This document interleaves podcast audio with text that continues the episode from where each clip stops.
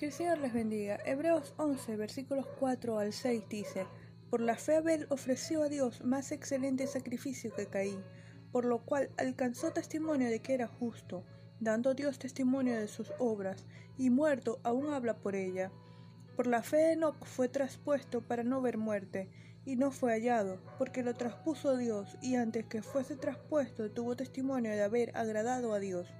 Pero sin fe es imposible agradar a Dios, porque es necesario que el que se acerca a Dios crea que le hay, y que es galardonador de los que le buscan. El relato de la ofrenda de Caín y Abel se encuentra en Génesis 4, y la Biblia menciona varios aspectos.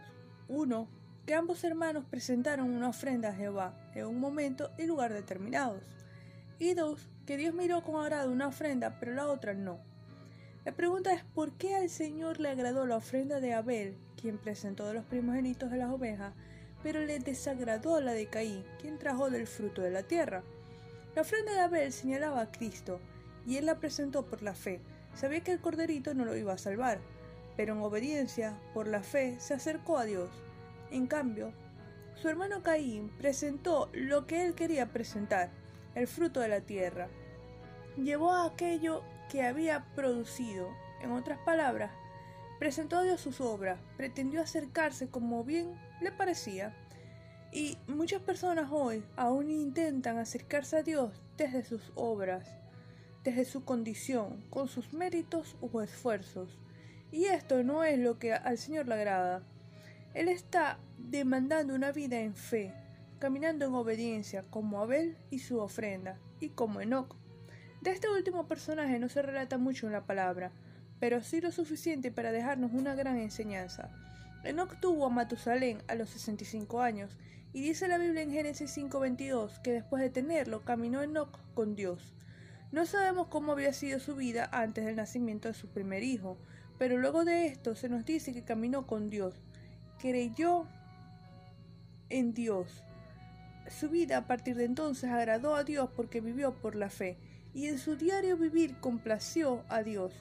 Su vida de integridad y piedad lo llevaron a resistir la corrupción de este mundo, porque entendía que la amistad con el mundo lo constituiría en enemigo de Dios, precio que no estaba dispuesto a pagar.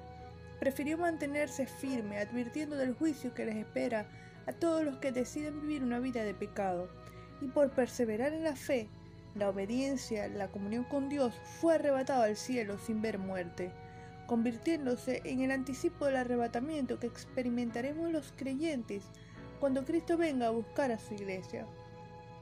La vida de estos hombres, Abel y Enoch, parece un ideal inalcanzable, pero no es así. Ellos se caracterizaron por caminar por fe, porque sin fe es imposible agradar a Dios.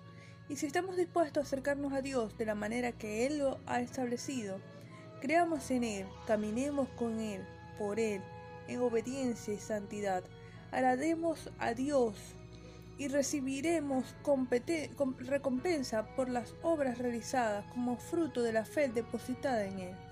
Vamos a orar. Señor, te damos gracias por tu palabra, te damos gracias por tu presencia, te damos gracias por el sacrificio de Cristo, te damos gracias porque nos podemos acercar a ti confiadamente ante el trono de tu gracia. Ayúdanos a crecer cada día más en ti, en el conocimiento tuyo y a parecernos cada día más a ti, a vivir en comunión contigo, en contigo y que nuestras vidas sean un reflejo de tu presencia. En el nombre de Jesús. Amén.